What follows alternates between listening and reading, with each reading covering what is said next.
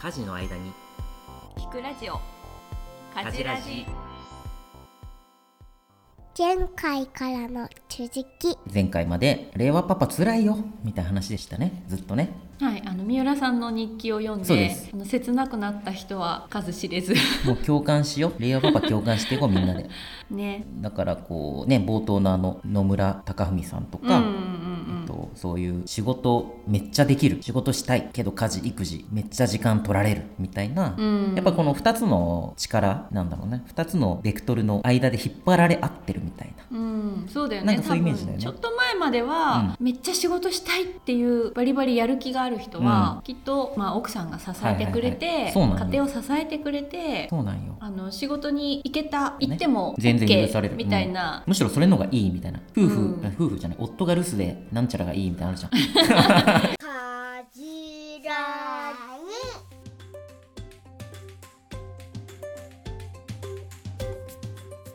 亭主元気で留守がいいという言葉があるようにです ね調べましたけど今いいない方がいいわよ私はみたいなうんうんうん奥様方そうそう多かがったよねいやいやだうんん何もしないし家にいてもみたいうんなうんうんうんなのに令和パパは奥様も働くしむしろ奥様の人生みたいなものが人権意識も高まりそうだなねんで女性ばっかりないがしろにされてんだろうみたいなこともいっぱい見てきてそういう感覚もありますよね多う分んだからこそ愛すべき妻のために頑張らなきゃいけないっていうこととうんうんうん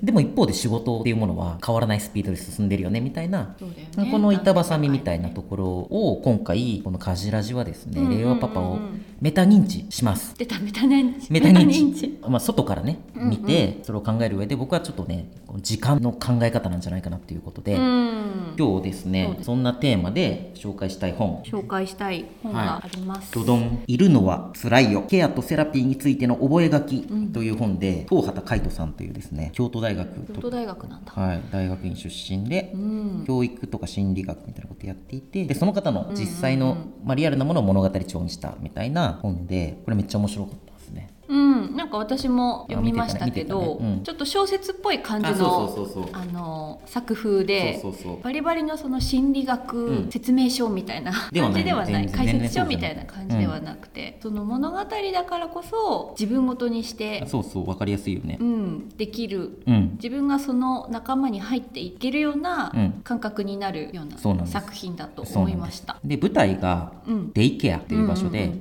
デイサービスとかうん、ご老人たちが集まるっていうのもちょっと精神疾患があったりとか、うんうんうんまあ一般的な社会みたいなところでちょっと生きづらくなった人うんが集まる場所で基本的にそこにケアされるためにみんな集まってきて、日常が行われていてでそこにセラピーとして登場するのがこの東畑先生なんですね。うん、臨床心理士みたいなうんこと、うん、そうそうなのでそこのねストーリーがめっちゃ面白いんですけども、うん内容的にはうんどういうことが書かれてるんですか、まあ、そのデイケアで暮らす人たちうんの本当日常から始まって、まあ、基本的になんかトランプをやったりとかうんうん、昼休みソフトボールをやったりとかなんかそういうことのずっと繰り返しなのね。毎日毎日同じことの繰り返そしうみたいなデイケアの利用者さんと、うまんあ、それをサポートするスタッフがやってることはそういうことうんでずっと同じところでタバコを吸い続けてる人とかう、んなんだろう同じリズムでトントントントンなんかこう叩いてると安心するとか、うんだから簡単に言うと、まあ、ちょっとなんかもう一見無駄みたいなう、んソフトボールとかもやってても別にね大会に出るわけじゃない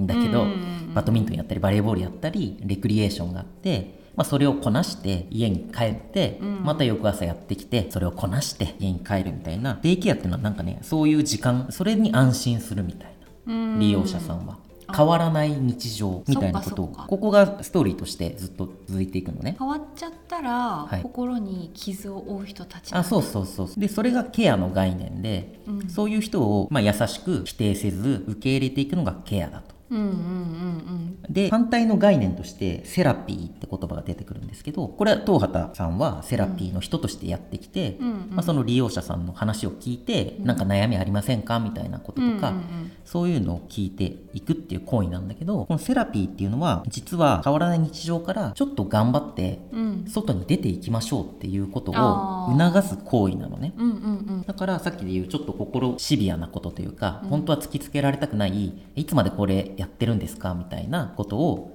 やんわりと言っていってもうちょっとこんこういう仕事だったら頑張ってやれますかみたいなこととかうんうんあのデイケアに来る日を減らしませんかみたいなそういうことを促していくストーリーなんですね。まあ先生みたいなそうそうそうまあ保健室の先生みたいうんうなんポんジションで社会に復帰していくためのプロセスであると。うんっていうところのこのやり取りがすごく面白いんだけど、うん今の話につながるんだけど時間っていうのは2つの2種類あるって話があって、うん線的時間線っていうのは直線の線ね点と線の線点と線の線、はいでもう一個は円環的時間っていうんだけど、うんうん円環っていうのは丸丸に環境の環ぐるぐるぐるぐる回っているっていう基本的にさっき言ったデイケアの時間っていうのは円環的時間なのねずーっと同じ日常がぐるぐる回って変化がありませんでもそこに安心するものもある子育てみたいなあそうなのそうなの、ねはいこそういとうこだとなよんねですそういうことなんです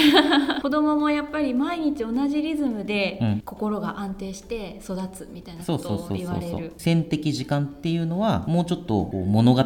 性をもたらすっていうことなんだけど、うんうんうん山あり谷ありありながらだんだんと成長して進んでいくうんうんうんうんみたいなことなんですと、でこぼこなそう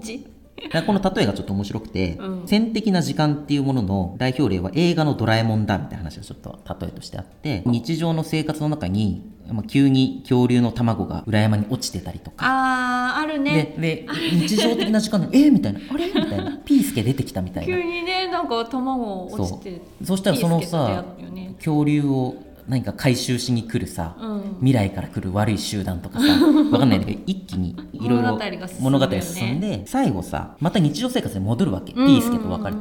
でうんうんこの前見たけどさ成長してねそう、最初ののび太は逆上がりをねずっとしてて、うんところから始まって最初は逆上がりできてないのででもひと夏のピースケを巡る冒険みたいなのが終わって、んラストには逆上がりができるようになってるみたいな美しい美しいでしょフィニだッシュこれはだから日常は変わってないのよ、うんジャイアントスネ夫とか静香ちゃんとの関係性は変わってないんだけど、うん自分がちょっとだけ成長してるみたいなことうがん線的時間物語があると一方で円環的時間ってぐるぐる回る時間っていうのは、サザエさんの世界だっていうふうに書いてて、うんうんもう日常ずっと変わんないじゃんサザエさんってだから急に波平が急な病に倒れるとかサザエさんが「もう私も家事育児いいわ」みたいに言ってヨーロッパに旅行していなくなっちゃうとか、うんうんそんなんないじゃんうんうんうんうんで相変わらず波平はさもう自分で着ればいい羽織みたいなのをうん船に着せてもらったり、自分で片付けてればいいカバンを船に預けてやってるわけでしょ昭和パ パは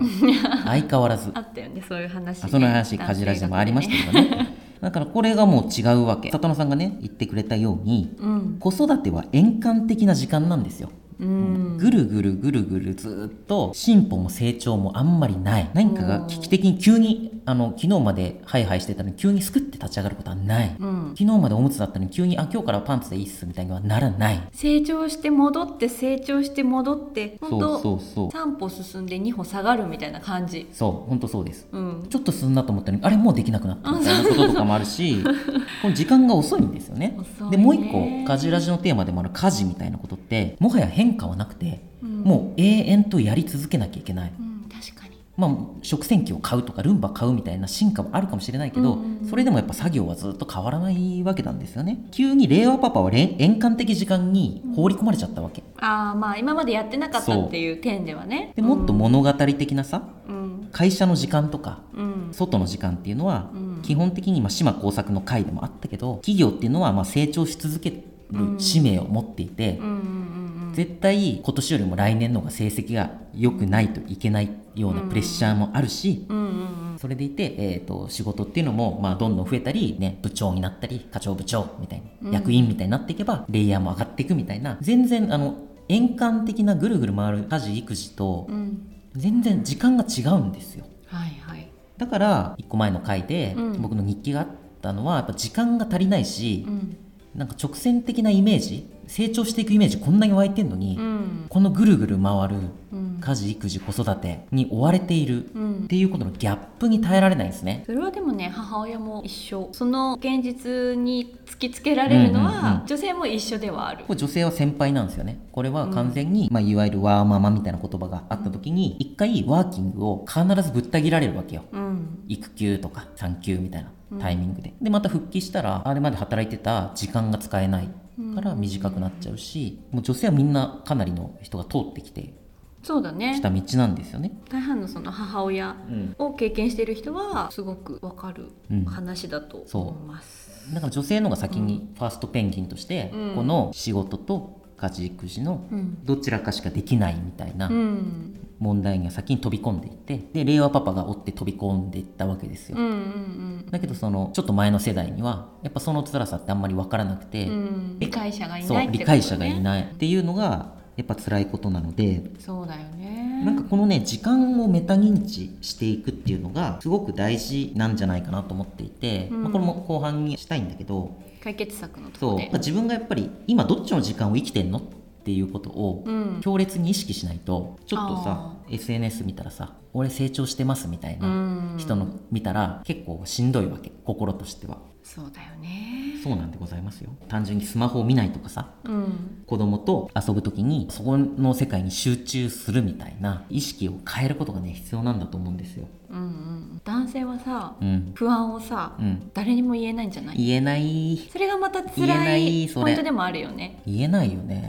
ん、女性はさ女子会じゃないけどうーん発散するもんねそこでね。軽く喋ったりできるんだけど男性がこういう、まあ、愚痴とも捉えられない、はいはいはいはい。話をしてるのあんま見ないからいやこれはねでも本当そうその通りで突き詰めていったら基本的には自分の奥さんのために頑張ってるところもあるわけ。うんうんだけどお前のせいで仕事行けねえだろうみたいな言えないじゃんそんなのそれ何それ DV? DV もう言葉の DV じゃん。うんでも別にそこまで思ってないけど、うん落ち込んでる時はそうなるわけじゃんそれはもうどんな関係でも、うんまあ、シーソーゲームみたいなもんだから、うんなんで自分だけが割を食わなきゃいけないんだよみたいなことはやっぱり女性同士で夫の悪口を言うように、うんうんうんうん男性同士だと別に悪口にまで発展しないけどいやめっちゃ大変っすよねみたいなことをこの「カジラジ」を聞いてくださっているうん僕の美容師さんとか、ね少ない人数でしかこの話はできなかったのただ、うんこの1話目で言ってたちょっと冒頭で言ったパパ友うんうんうんができたりとかあパそうパなんですよ友第一号さんそうなんですよもう勝手にできたってことにして ますけどそういうこと言わなくても分かり合えるのあよくやってますねみたいなだそういう人が増えてきたの周りにそういう男性はやっぱり家事育児へのコミットうんっていうのがやっぱり高くて、うんでも仕事もうんうんうんできるうんうんだけどどっかで抑えてその気持ちを抑えてなんかみんなぐっと耐え忍んでるよねみたいうんうんな感じの嵐を耐え忍んでるっていう仲間意識が俺は勝手に感じちゃってるわけ。ううんんでもやっぱりその今でこそちらほら出てきたけど34年前の三浦さんにはパパ友なんていなかっいなたかったしいなかったパパ友欲しいぐらいには言っちょっと言ってたけど、うんうんやっぱそういう人が身近にいるっていうのはなかなかいやないそうそうだからほんと34年前はその美容師さんと、うんもう一人あのレストランやってるあーあのパパが、はいはいはいえそれも前の仕事の仲間だったんだけど、うんもうその2人だっただけだったんだけど、うん最近この同じレベルの会話ができる人めっちゃ増えたとうー思って。んそれがちょっと冒頭にも言った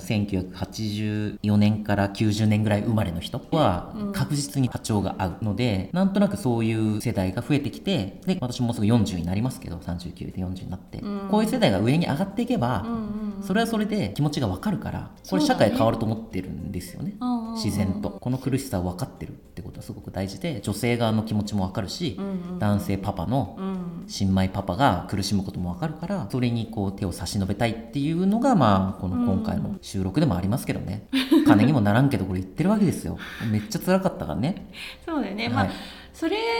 がきっかけ であそうそう、まあ、ラジオやってるようなもんですすよやってるようなもんだもんでねこの「令和パパメタ認知」みたいなものはマジでここでしか聞けないコンテンツな気がしてます、そんなことないのかなあまあいろいろいるけど